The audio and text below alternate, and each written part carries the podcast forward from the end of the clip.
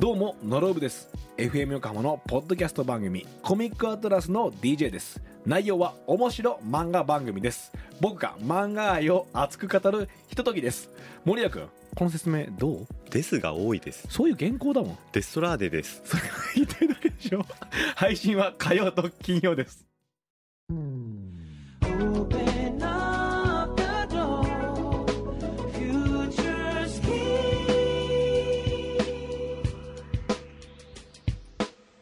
裏フューチャースケープえいプーパパパプー吹かないでください森田くんが困ってますもうやめてくださいもうあれそういえばあのどうなったんでしょうねあの女子高いや生じそゃうですなねくてどうすればどうなったのええそあのの後後ははどうなったの何もあられしいまだね進展がないみたいですよこんななあのメールが来てます、はいえー、本土大学のまさみさんです、はいリスナーに彼氏がいないと聞けばお見合いを設定し、引っ越しして聞けなくなると聞けば他にも面白い番組があると主張し、ハイジに会いに行くと突然その場を去る。そんな強引さが大好き です。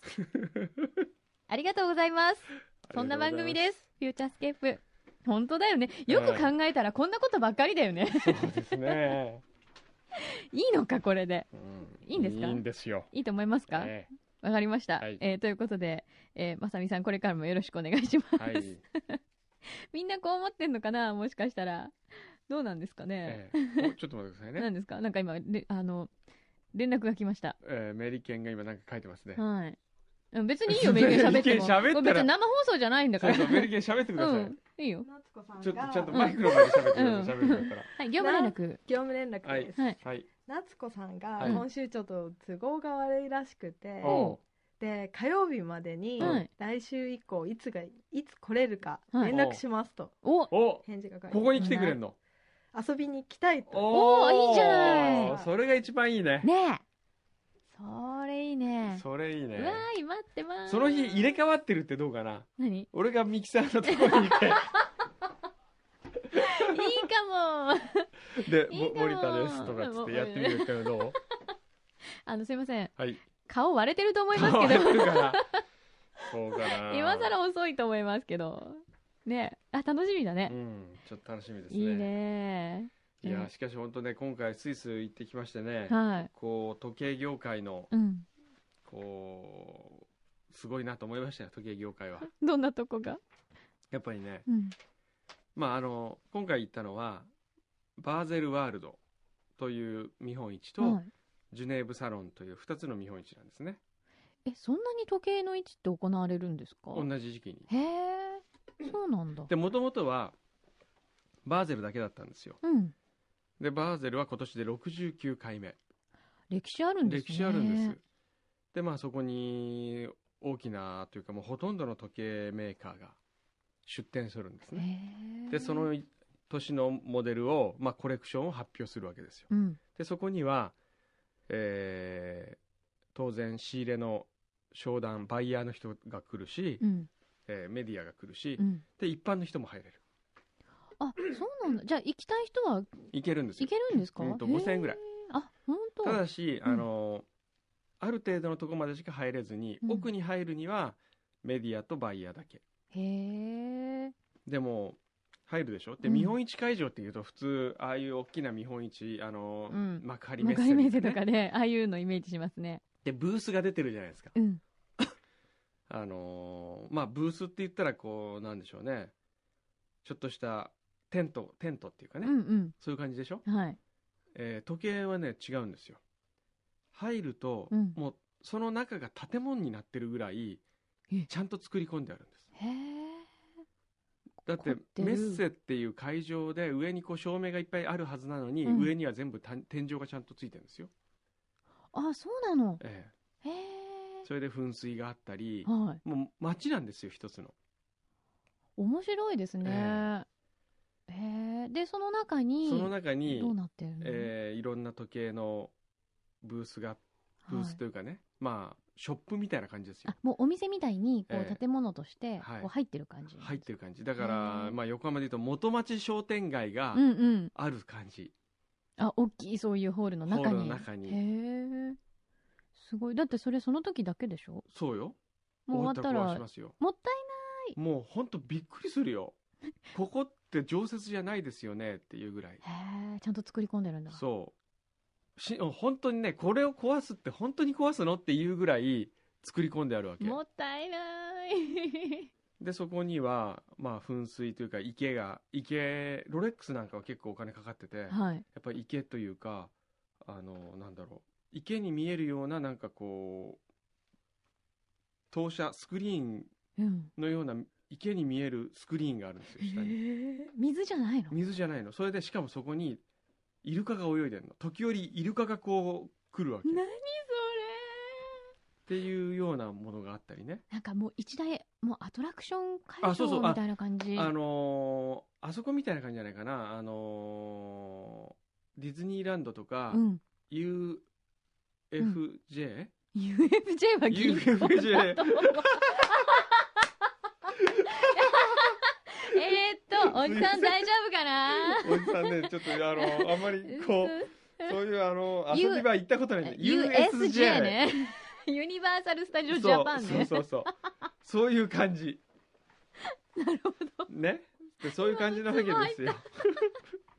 なるほどそれで、はいまあ、1時間おきに大体アポを取るわ、取ってるわけですよ。うんであの僕は今回はチューリッヒに泊まってたんでまず、はいチューリッヒから車で1時間かかるんですねバーゼルまで、うーんで毎朝7時半ぐらいにホテルのロビー集合でいや早いでしょそれで乗って、む向こう行って8時半でしょって9時から開くんですよ、はいで開くとまず「どこどこです」ってこう「あのウブロです」とかこう連れてかれるわけですうーよ、っんて行ったらそこに日本人の担当者がいて、うんまあ個別の結構立派な個室が全部作ってあるわけはあで個室がいくつもあるんですよすごいねでそこに行くと、えー今回は本当いらしていただいてありがとうございますみたいな私どものじゃあ商品をちょっとあの見ていただきたいと思いますつってうんで金庫の中から新作を持ってくるわけですよ、はいトレーに乗せてはいでそれを見ながら「ああじゃあちょっと失礼します」って言ってさっきの手袋白い手袋はめて、はいこうゆっくりとこう丁寧に取って、うんそれであのこんなあの虫眼鏡じゃないけど目にこうくっつける時計職人がつくつけるようなのをこうつけてうんああ、美しいですね、とか、なんか適当なこと言いながら、 それでこう、いろいろ説明を聞くわけですうよ。んでね、僕はもう本当時計は買わないと思うんだけど、はい話聞いてるうちに欲しくなる わけ、やっぱり。それはだってもうそのためにみんなすごい焼きだも、うんんねえよく買って帰ってこなかったですいねやいやいや、今もう回ねいっぱい欲しいのありましたよ。うん本当に。あのーそのジャガールクルトっていううん時計の、えー例えばね、推進計がついてるやつとかね、へえダイバーズズウォッチなんですけど、はいこう潜った時にその時計の一部分にその水を通して、うんえー通すことによって深さを測る水圧から時計に水通しちゃっていいのかって話ですよねまず一つはね、うんまあ本体の中じゃなくてこの横の方に通すうんですけどね、んで80メートルの深さまで測れるっていう時計とか、うんえーでもそれをこう機械的にやってるのがすごいと思いません、ねえそうなんだよねでしかもほらえ何千万とかするわけでしょ一つ、それはね、うん、そんな高くなかったですねあのー280万ぐらいなんかでもう行ってると麻痺してくるわけですうよ、んこれおいくらですかって来て、うんあこちら280万ですって安安いいですねそれまでほらだって3000万とかその1000万とかそういうのばっかり見せられてるから、うんもうだんだん麻痺してきうてん、うわうんー安いですねとかっねて言変っえちちゃゃっいたそうりなするわけです気よがしますよねもうそうなるとそう一番高いのっていくらぐらいなんですかえーっとね今回みたいな1億5000万かな誰買うのこれもうダイヤがついてるわけでも何でもないんですよそこがすごいよ、ね、複雑なでもあれはね確かにねお前に1億やるからお前作れるかって言ったら作れないですよあそうだって全部一つ一つがこう削って削り出したもんで作っていくんですよそれをあのあパーツが400個ぐらいのそれはパーツでうん構成されていて、うんそれを何ヶ月ってかけて組み立てるっていうね、んまあすごいでも作業ですよ家建てるのよりは時間かかんないですけどまあね大変ですよ、ねそうだってほら普通アクあのいわゆる宝石メーカーがね出してうる時計とかあるじゃない、ええ女性だっえてえピアジェとか照明とかで出してるのっはいて、もうすっごいもうダイヤがうわーって縮められてても、でもまあ2000万ですとかうんうんあるけど、そうですよねそんなもんじゃないわけでしょないんですだよってでもね今年の傾向は、うん今まで女性の時計って言ったらジュエリー系だったんですよ、うんで男性の方は機械系だったんですね、うんきそこに機械に走ってたんですけどうん今年はそれが逆になっててへえ女性は機械系に入っ走ってるっていうかもう女性は行き着いてるからジュエリーは、うんうんで機械の付加価値をつけようとしてへえるで男性は機械で行き着いてるから、うんそこにジュエリーの付加価値をつけるっていうああそういう現象がこうちょっと起きてるんだ歩み寄ってきてるような感じがありましたへえね、あでも女性用でそういうの出してくれるっていうのはすごく嬉しいですねうんねそうそうそうへーあとね一番でも今回笑ったのはですね、うんその集英社のうん広告部の人と僕は一緒に行ったんですけどうね、んその広告部の、あのーえっ、と田中君というですねうん人がいるんですようんもう超時計オタクうーん今20後半ぐらいかな30いってないと思うんですけどまあ若いんですよ、うんで彼はもう本当に時計が好きで今回その魚もって雑誌で行ってるんですけどね、はいで魚もにも時計の専門の編集者がいるわけですようんでその編集者に匹敵するぐらいあるいはそれ以上に詳しかったりするわけですすよごいなあそれもだって個人的に興味があるってことでしょ興味がある、うんで一応宣伝え広告部の人間としてうんいわゆるクライアントのところに立ち会いとして来て、うん横で話聞いてて、はいで取材はそのもう一人の人と僕とでこうするわけですよはいで僕はそんな詳しくないから「うんうわあ綺麗ですね」とかあ「この機能面白いですね」ぐらいしか言わないんですけど、うんその彼が横から「うんすいませんこのあのネジというのは前回使われてたネジとわずかに変わってると思うんですけど」とか「これはなぜ変わったんでしょうか?」みたいなそういう質問をするわけネジ 時計を見るときにネジとか歯車とかね「このうわ歯車は」とか「こなんのでビ違スは」うとっかて知ってんのっていうのがまずすごいよねで彼はじゃあ彼がどんな時をしてるか見せてもらったんんですよ、んそしたら、えースベン・アンデルセンという、はいまあ、独立時計師というね方なんですよ独立時計師っていうその自分のブランドを自分でやってる人へー一人でこう組み立てるはいのスベン・アンデルセンさんってまだ生きてるんですけど、うん今回僕も会ったおじいちゃんですけどうね、んその人の時計を持っていて、うんそれでそこのおじいちゃんの元に元に弟子がいたんですねかつて優秀な弟子がいて、その弟子という人がフランク・ミュラーっていうあ聞いたことあるでしフラょンクミュラーなんだそうフランク・ミュラーが働いてたところなんですよじゃああのフランク・ミュラーは、ええそのアンデルセンさんがいなかったらええ生まれてない時計なの、もしかしたらかもしれないですよねえ、でフランク・ミュラーがアンデルセン時代に組み立てたっていう時計が、うん彼は欲しくて欲しくてたまらなかったわけですよ、うん高校生の頃かうらん18歳の何なのその高校生頃はすごいでしょ、うんでそれが1800万あ1500万うふで銀座の時計屋さんにそれがあって世界に1本しかないやつですよ、一本しかないのそうで、まあ、永久カレンダーがついたやつかなんかでうんで彼はそれが欲しいとうん思いつつ、うん憧れつつ、うんいつか買おうと思って貯金をしてたんですよずっとうんで買います買います買いたいけどでも買えない1500万ですからね、うんそれで10年目経った時に、うん時計屋さんが電話かかってきてうん売れてしまいそうですといやもう買いたいと言っているお客さんが来たんでうん売っていいですかうん言ってきたんですようん彼のもとにでうん彼はもうそのために人生をかけて貯金をしてたわけですよでそれ誰ですかって聞いたらうん某まあ著名人ですよおあちょっとこう言うとまずいか らね、筆談が始まりましたこれええイニシャルトークではできませんうんうんまあお金あーこうなんか買いそうな感じするじゃないですか金ならあるぞ俺パーンみ たいな、そうねそううね、ん持ってそうだわ、うん、で彼ははいいやこの人にあの時計がこの人の手に渡るんだったら僕買いますって言って なんかね雑誌とかに僕買いましたって出ちゃいそうですし出ちゃねいそうでしこの 人はそれでそのもう時計好きの意地としていもう全今まで持ってたコレクションの時計全部売って、うんうんえーさらに数百万借金をして、で買ったんですよで今回その時計をつけてきてたんですよはいううわもうねその時計バカのこう情熱とかを見てるとまあね目の当たりにするとねまあどうですかいや200万って言われた時にあお安いですねって言ってしまうんですよこれが。本当だねうん、そういう話ばっかり聞いてるとねでいかにその時計というのがうん苦労して作ったかとか、うんだってまだ生きてる人がもう死んだらないんですよこれがとかって言われるとあなんかちょっと俺も欲しくなってきたなとかって思うわけですよもうなんかさあのセールスマンとかになった方がいいかもすっそうそうごい売れるよね彼はねセールスになったらいいまあ、ねえ売ってるのは今ページを売ってるからちょっと違うまあセールスマンって言えばセールスマンうなんですけど、いやうんでも時計売った方がいいよねすっごい売れると思うわそう そう、そんな人がいるんうんだ、じゃあ今回はその方も田中君うん、もう大満足だったでしょうね大満足初めてなんですってスイス来たのそれでそいやーういいねそうそういうそれで、まあ情熱、バーゼルっていうのがあって、うんでジュネーブに移ったわけですよ途中から、はいでジュネーブサロンっていうのはバーゼルに出品していたメーカーが、うんブランドが、えーいやもっと高級にこじんまりとやりたいとかっつっておー飛び出してはい始めたんですね、はいですからジュネーブは、えー一般の人ダメ、うん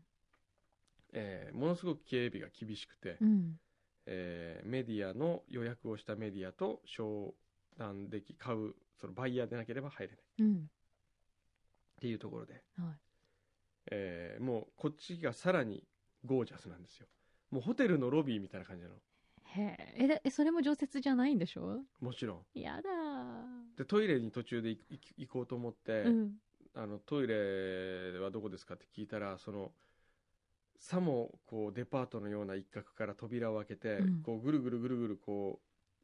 うどっかこう通路迷路みたいな通路をこう通っていくと体育館みたいなところに出て、うんまあそこが本来の姿なんですけどね、そこはのいうんうんそこのこう地下に降りてったらこうなんか日本武道館の地下に降りていくみたいな通路をこ う降りなてんっかわてかるでトイレになってるっていちうょねっと年季入ってるビルそうなんそでうすああねやっぱりここはあのあそこは夢の幻の場所なんだとかって思うようなすごいねカーペットの厚みとかがやっぱ違うんですよ入った時に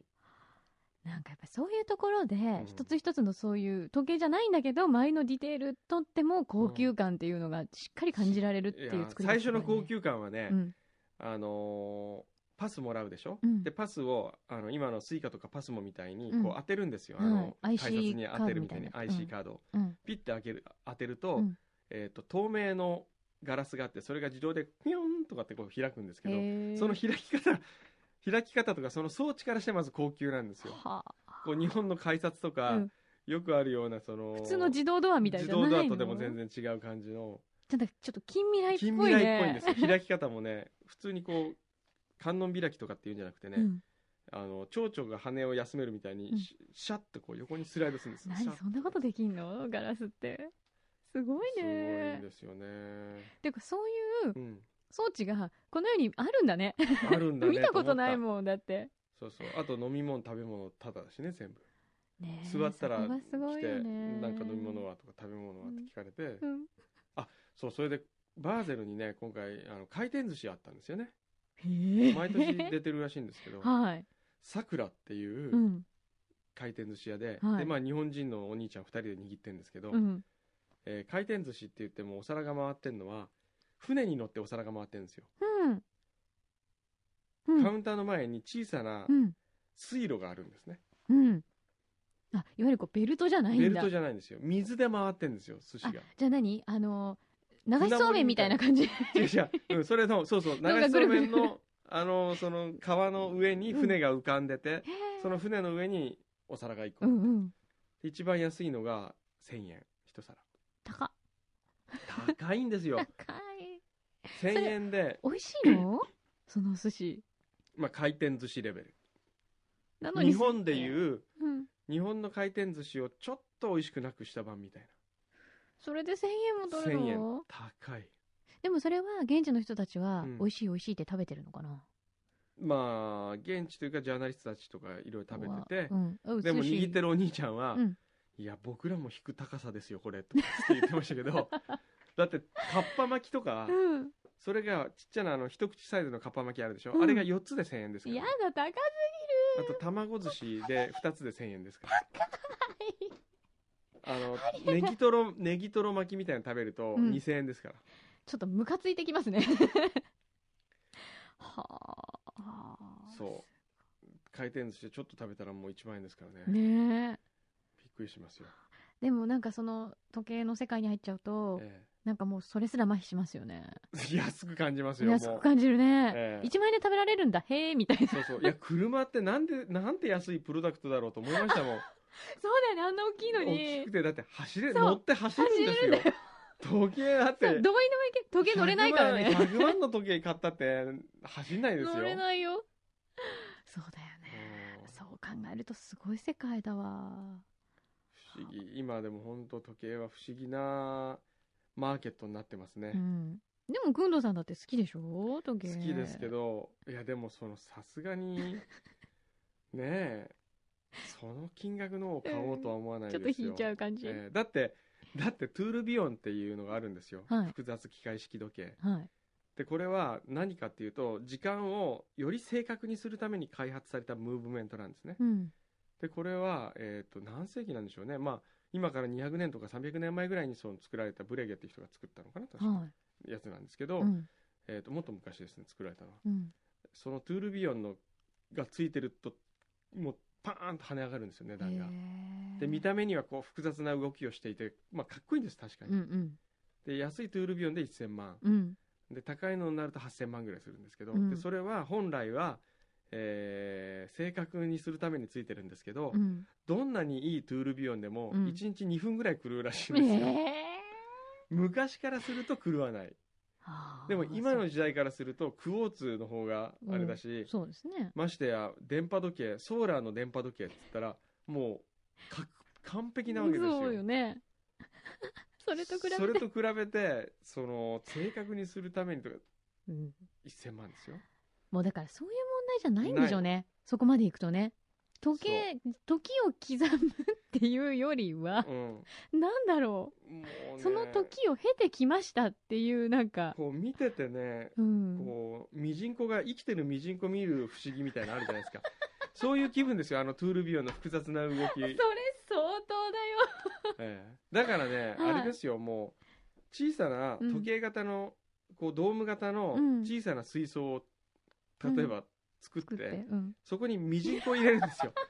で持ち歩いてるとこうたまに見ると、まあ、ミジンコはたまたま時間は教えてくれませんけど、はい。その動いて生きているこう心臓のこう鼓動みたい のとトゥールビヨンと同じですから。同じなのね。ええそれさ、それ作った人に言ってみようよ。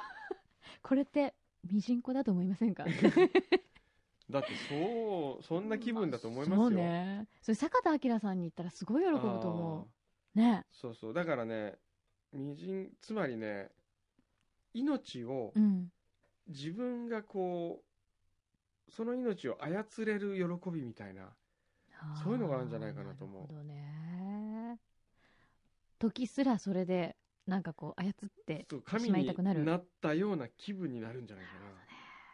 すごい時計の、なんかこえう、えその、魔力というか、ええねえ。でねあの、まあ、もう一人独立時計師でね、うんあのバック・トゥ・ザ・フューチャーの毒みたいなうん、もう酔っ払ってる時計師、もう天才的な時計師がいるんですよう。ん、で、その人に、はい。あなたにとって時計とは何ですかって聞いたら、うん。えっ、と、もう一つの世界に続く夢の扉さって言ったんですよ。やだ、もう、かっこよすぎる。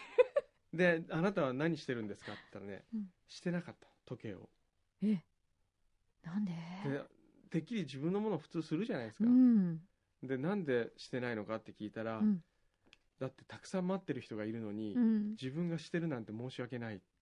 自分がする分があったら、それは待ってる人に分けてあげたいから。へえ、職人ですね。おーかっこいいなうん。この人の時計し欲しいなとかって思いうわけですよそうすると思っちこゃうの人が作るあのそしたらそっか俺はもう一つの宇宙に向かう夢の扉が俺の欲しい手にあるんだとかって思うでしょでいくらですかって聞くとまああの1000万からですかって言われるわけですよ なんか悔しくなってきますね、それね。どうしうよう。んなんか、私が前、あの、買ったアンティークロレックスの、なんかあえのえ瞬間をちょっと今思い出しましたけど、あーそうまそうアンティーあ、クあのレベルじゃないいね。やいやいやでもアンティークロレックスいいじゃないですかあれ、ほんと大切にしてるんですけど、うんでもあれを買う時の、そのなんか、やっぱり、そのね、今言ってたみたいな、えその歴史だったりとえか、今まで刻んできた時とか考えちゃうと、ううんわ、欲しいっていうね。思うよねいいですはあ不よ思議ねだ。うんでも本当はやっぱり電波時計のあのソーラーの電波時計はすごいですよだって 何もしなくていいんだから、そうだよね。えー今回そのランゲゾーネってとこが出したうん。その31って時計を出したんですけどね、えーっとね最初ビデオ見せられたんだうん。はい。このビデオがすごくよくできててへえ。じゃああの今回私どもビデオを作っておりますのでまずそちらからご覧くださいとかっつって見せてくれるわけですうよ、ん。ただビデオも10カ国語ぐらいちゃんと用意してあってへえ。でジャパニーズってピンと押すじゃないですか、うんただまあ日本語で始まるんですけけど、えーテロップがまず出て、うん。例えば、えー5027うんとかって数字が出て、はいちょっと遅れて人間は1日に5027回まばたきをするとかねおお。 1万8928とか人間の脈拍は何回打っているとか、うんそうやって出てくるわけでうすんよ、うんで最後に1って出てくるんですようん。 1ってなんだろうと思ったらこの時計は月に一度だけ巻かなければいけないって書いてあるんですよいやうわかっこいいつまり3 31日間のパワーリザーブがついた時計1回巻くと31日巻かなくていいっていう時計なんですうよん。でこれはまあ僕ねあんまり時計知らない人は、うん。まあ別にそんなすごいことなのと思うじゃないですうか、んうでん僕もあんまりそんなすごいことだとは思わなかったんですけど、うんその時計マニアの彼が31日どうやったらそんなことができるんですかとかそこでまた反応した んだ。もう反応してもう興奮しちゃってうん。で普通31日間はやっぱり相当難しいらしいんですよあ、そうなんだ。へ1え。回の巻き上げで31日動かすってこと自う体、んうん。でそれはえーっと別こう竜図で巻くんじゃなくて、うん。別のこう小さなドライバーみたいのが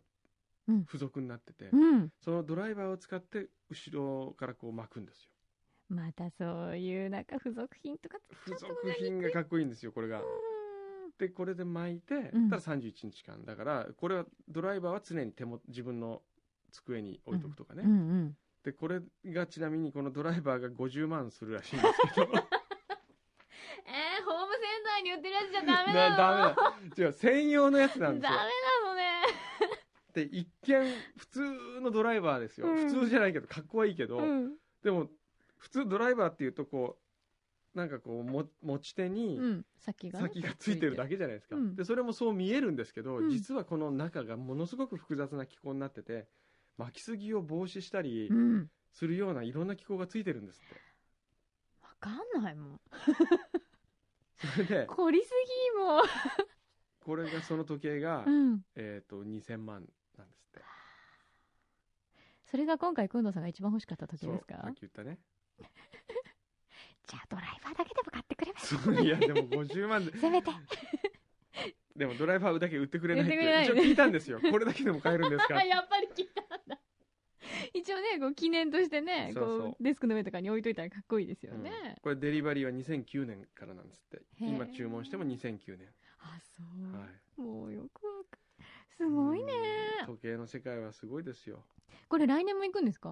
うん来年も行くかどうかわかんないですけどね、うんまあ行くか去もしれ年もない行ったんですです去年行きまねしたね、うん。ね。えそうか。皆さんの時計はちゃんと大事に扱ってますえか、えね。えいやーほんと時計ってなんか果てしないわ。かんないね車わかんない車ってわかるんですよ車ってうん。高い分だけ確実にうん乗り心地よくなるし、うん。速くなったうりん。そうですすね。るじゃないですか、時でも時計って高くなるからって言って正確になるかって言うと正確にはならないんです よねそうこれこの不思議ですよでもみんな欲しがるんだよね。えー不思議本当これが面白いところですね31日間ね巻かなくていいっていうのを売りで2000万っていうんだったらクオを使った方がいいですもん ねさあ、皆さんは時計にいくら出せますか いやー、いい旅でしたえね。ー収穫の多い旅でした 収ね。穫っていうか本当にいろいろ考えさせられる旅ですねそうだね。毎回時計にはもうねねえなんか面食らうよね。面食らうっていうかね全てのものが安く感じてくるの 本当に今がおねだりチャンス。 ねえねえ、私、何何何か欲しいもんあるうん、あるある。だっていやそうそうグリゴゾノってグリゴゾノかなうん、グリゴゾあのブランドがあるんですけどね、はい。あのーそこでね、えー縄跳びも売ってるらしいんですよ。はい。 で、その縄跳びがね、7万円するんですよ。なんでかななんかなんかな7万円するらしなんくかなんてだうん7万円の縄跳びってうんあと鉄アレイも売ってるんですけどうんそれもまたいいお値段するらしいですけどなんかさ飛べないよねそれで縄跳びでうねん引っかかったりするそとう傷ついたんじゃないかなとかと思いま すドよキドキだよね上手になるかもしれませんすっよ引ごっいかかんないようにしちょっとないととかつってなんかもうそういうモチベーションって大事だって言うけどちょっと行き過ぎだよね ああじゃあそんな、はえじゃあとね縄跳びじゃないけど今日腕立てしてもらおうかなだって 今日の罰ゲームですからねえっと腕立て10回でいって10回うん、10回得意な歌を歌いながら10回罰ゲーム得意な歌んじゃあやっぱり牧野あれかな 得意な歌なんですか牧野 最近お気に入りうんうんじゃあ牧何野牧野何なんだっけオリビアを聴きながらオリビアを聴きながらにしようかなじゃあお願いしますはいはい今度はねじゃあいきますよスイスのねスイス千の万のね時計見てきて時計見てきた俺そ様のが週なん末てに俺様 がえ俺様いきますはいお願いしまお気に入りのくだらないこれす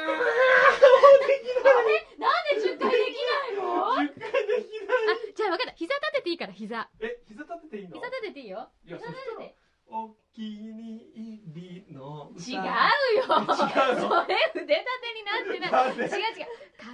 をちゃんとこうやっていいですかちょっとこうやっじてゃあ私が膝見せま立すてるよってこういうことじゃない違のいますよこういう風に立てるんですよ、こういう風にあああこそれうでこういうことちょちょ上上げてそうは背い中上上げて、これそうそうそうそう大そうきい人の歌一人聞いてみるの頑張れオリビアはなんとかの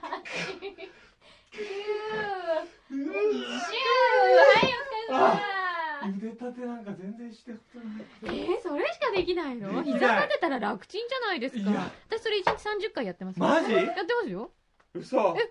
ますよ本当できるよこんなの主婦すごいね主婦すごいでしょ主婦はね体力勝負なのよいやちょ本っ当とに今だけでもう手がおかしくなっちゃっ じゃあもうその腕時計できないねもらってあげようかあたいやこれはして帰るーということで来週はどんな話が結構ねこれから実はね軍野さんはね今年海外が多いみたいなので、まあお土産もね一回私にお土産ないの、スイスの ああスイスのお土産ちょっと待ってうんなんかないかなあげられるものねえなちょっと待ってかったらそのフェンディのバッグでいいや みみんな狙う毎週狙うちょっとだ待っっててこれかっこいいんだもん使これいいでしょ良さそうだし書類とかもいっぱいあ柳る井しさんにいいもんあったよ口元のケアなんかするえするよそりゃもういつでも素敵なチューができるように チューが よし何もう柳井さん素敵なチュー怖い素敵なチュー旦那としてもらうためにじゃんじゃーん何 いいなんでえー、スイスじゃないなんで日本の会社これ なんでこれでも日こ本れはあ日れですよ本だよパリパリースですよパリパリースから乗ったうん JAL の機内でもらった歯ブラシです歯からブラシだよえーこれはいいでスすイよスの香りが欲しスいイスのよあスイススイスじゃスイんスじゃん僕のこの ID ってどういでらなすかいよ入れないもんどこもえ不要このスタジオだってそれ入れないなもんかんやだよ これスイスの香りもうプンプンですよいらないよしかも顔写真入ってるよいらないえそういうのもらえるんだもらえるっていうかいいねこれがないと入れないかそうらねかあとはねえーそういうのがないなもんねダーシンカないんだってどうするあとはこの大進化にじゃあ話しかけないダーシンカどうするあとおそう航空券いらないですからあもうらな使いませんから乗れないし航空券いらないかひどいよねじゃあしょうがないなひどいひどいじゃああのーなんかじゃあ来週なんか持ってきますようん約束ですようん来週持ってくる本当にだってだってこの前のフェンディのお土産もなかったもんあ、あ、ごめん、あ れ、あれあげちゃった。 あれあげ、いいよもうあれあげちゃったいい。よもう一人妻には餌はや らないってことそうねそう、人妻にあげたらね、なんてことで関係ないですよそんなの 人妻にあげるえほどー僕ね人は、ね人妻歴より私たちパートナーとして長いじゃないそれおかしく ないちょっとひどよしいじゃあ分かった、来週何か持ってきます よ。イエーイすげえじゃないよ。ジャルじゃなくてね、ジャルもいいけど、歯ブラシじゃなくてね。 何か、え、メイドインスイス、スイッツアーランドな感じを。わかりました。ぜなんかじゃあ、チョコレートでもひね。はい。なかったら、じゃあそのフェンディのバッグをもらいます。はい。また来週、い